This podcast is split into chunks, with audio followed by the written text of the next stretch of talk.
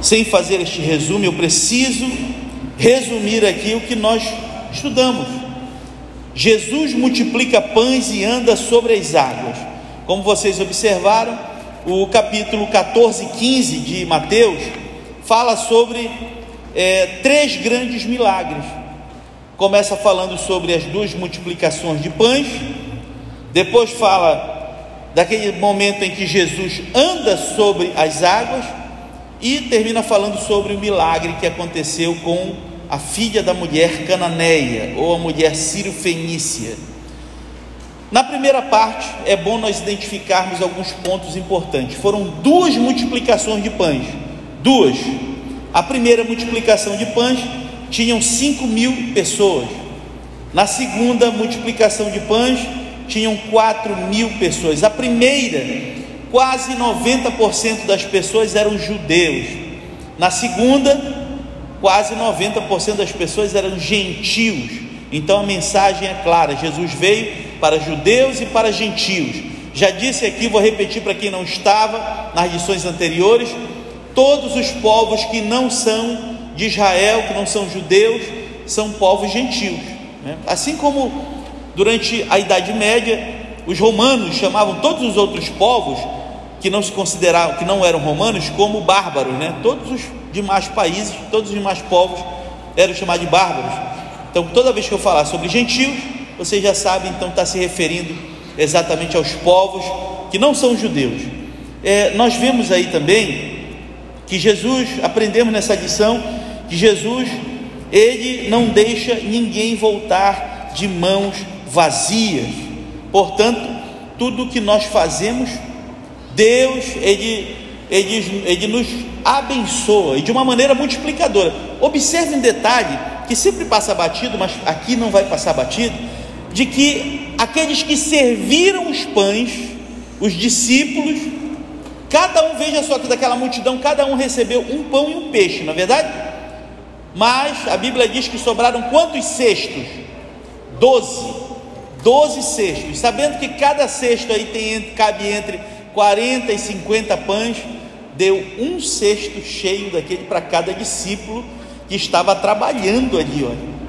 Então isso nós aprendemos o que? Que o que você faz para Jesus, ele não vai te pagar na mesma moeda, pode ter certeza. Ele vai te abençoar de uma maneira muito maior do que aquilo que você tem feito em favor da obra de Deus. A Bíblia nos diz que na segunda multiplicação, Jesus teve compaixão daqueles que estavam ali, porque já faziam três dias. Jesus ia para o lado, ia para o outro, falando sobre os seus sermões, ensinando princípios, e a população não largava, não deixava de acompanhá-lo.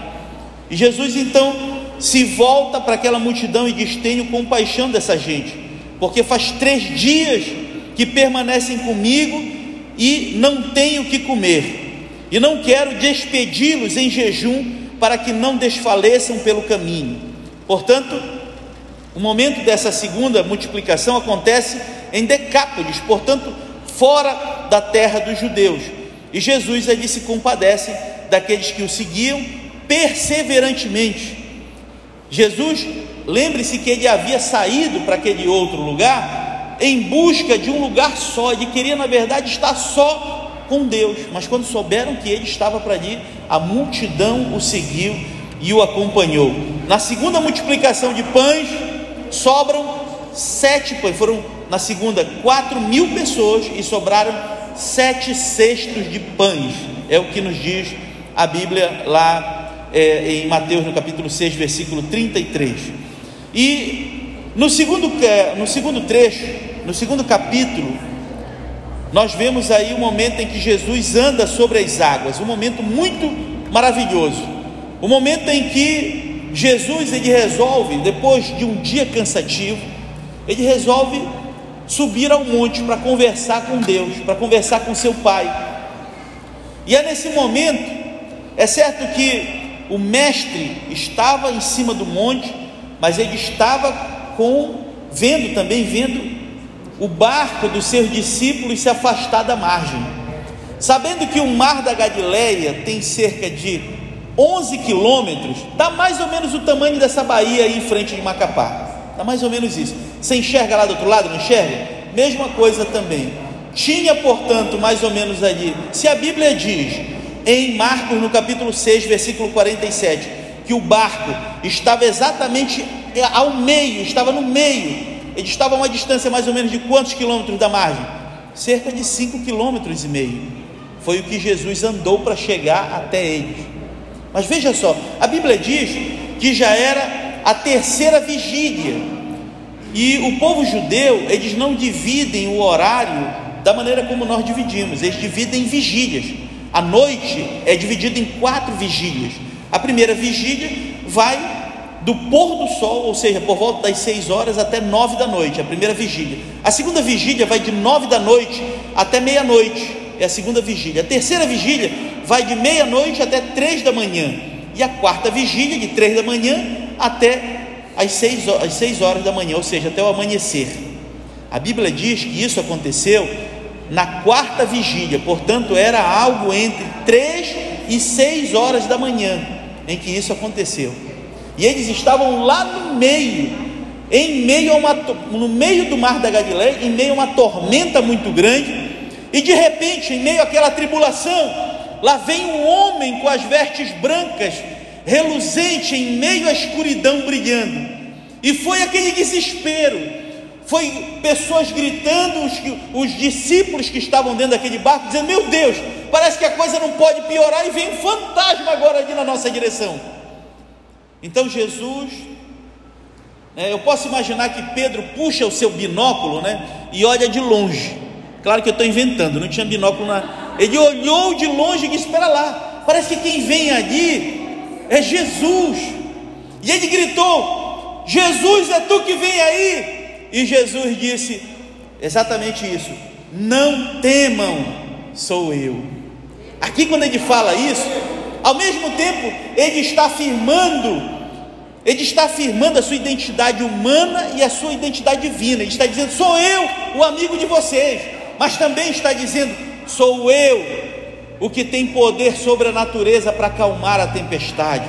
Sou eu e Jesus. Veja, veja que naquele momento, é, aquele medo, aquele medo se acalma, porque ele sabe que agora não é um fantasma que vem ali, é Jesus e ele vem para salvá-los em meio àquela tempestade. Portanto, Jesus, antes de acalmar a tempestade, ele primeiro acalmou os corações, ele primeiro tirou o temor, ele primeiro acalmou e trouxe a paz ali entre os discípulos. E vejam, a Bíblia nos fala que eram quantos discípulos? Quantos discípulos Jesus tinha? Quantos? Doze. Mas se eu te falar para te lembrar dos doze, normalmente a gente só lembra de três, não é verdade? Pedro, vai doido. Pedro, Pedro, Tiago e João. Pedro, Tiago e João. Por que a gente só lembra desses três? Porque eram os mais próximos de Jesus. Eram aqueles que não cessavam e para onde Jesus ia, eles estavam juntos. Eram os melhores amigos de Jesus. Pedro, Tiago e João. Pedro, quando vê que é o amigo dele que vem à distância, ele já vai descendo do barco e vai perguntando: Ei Jesus, se é tu mesmo, manda eu ir ter contigo aí. Ele está dizendo: Se tu podes, eu também posso. Olha só essa fé. E é o único homem, é o único homem que é citado em toda a história que conseguiu andar sobre o mar. A Bíblia não diz exatamente a que distância Jesus vinha? Jesus vinha do barco em que estavam os discípulos, mas a Bíblia diz que Pedro conseguiu firmar o seu pé, e ele consegue firmar o seu pé, e eu imagino que ele dá uma carreira, e ele corre alegre: Meu Deus, és tu, meu amigo, eu vou em tua direção, tu és o Salvador do mundo. No entanto, no meio do caminho, no meio do caminho ele falha.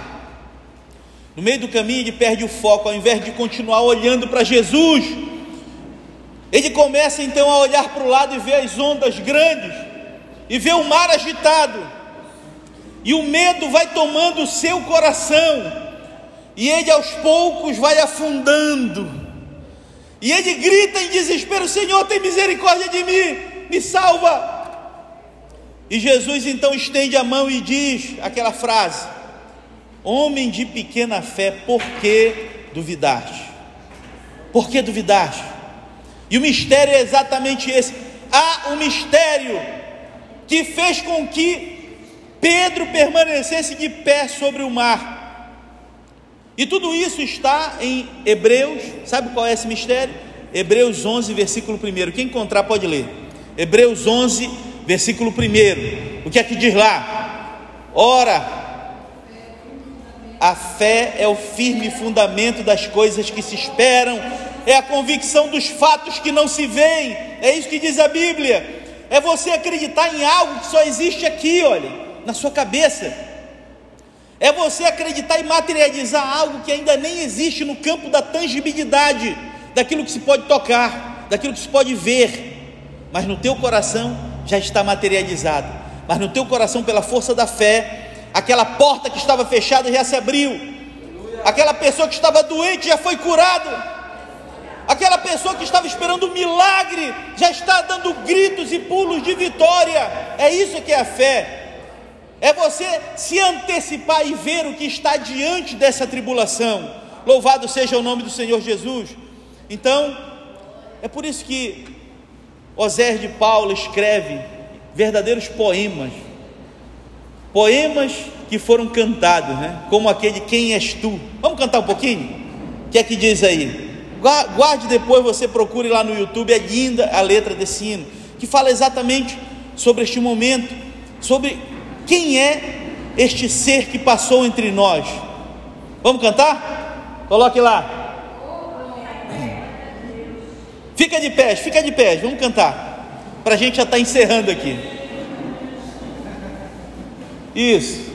que foi? Deu problema aí. Aí, isso aí.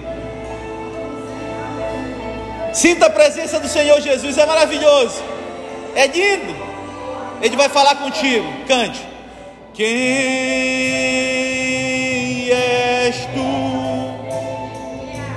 Te perguntaram certo dia com ironia atroz. Quem és tu? Que até os mortos nos sepulcros ouvem tua voz. A própria morte derrotaste, ó imarcessível luz. És o Filho de Deus, tu és Jesus, tu és o último, és o primeiro. E de Judá. És o leão audaz, tu és Deus forte, conselheiro, eternidade e príncipe da paz. É esse Jesus que você adora. É esse Jesus que quando você suplica, Ele está aí ao teu lado, vencendo contigo as tuas batalhas e as tuas dores, e te fazendo confiante dia por dia. Deste amor ao pobre homem que sofria tantas opressões, libertou um demoniado de Gadara. Cada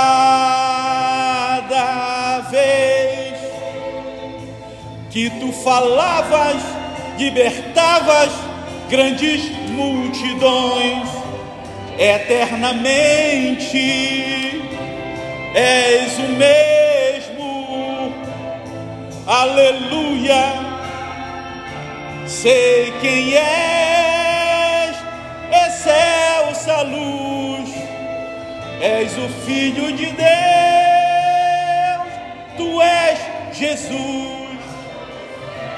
Tu és o último, és o primeiro, e de Judá és o leão audaz, tu és Deus forte, conselheiro, Pai da eternidade e príncipe da paz. Pai da eternidade e príncipe da paz. Glória a Deus, aleluia! Esse é o Deus que nós servimos. Que Deus vos abençoe, em nome do Senhor Jesus, amém.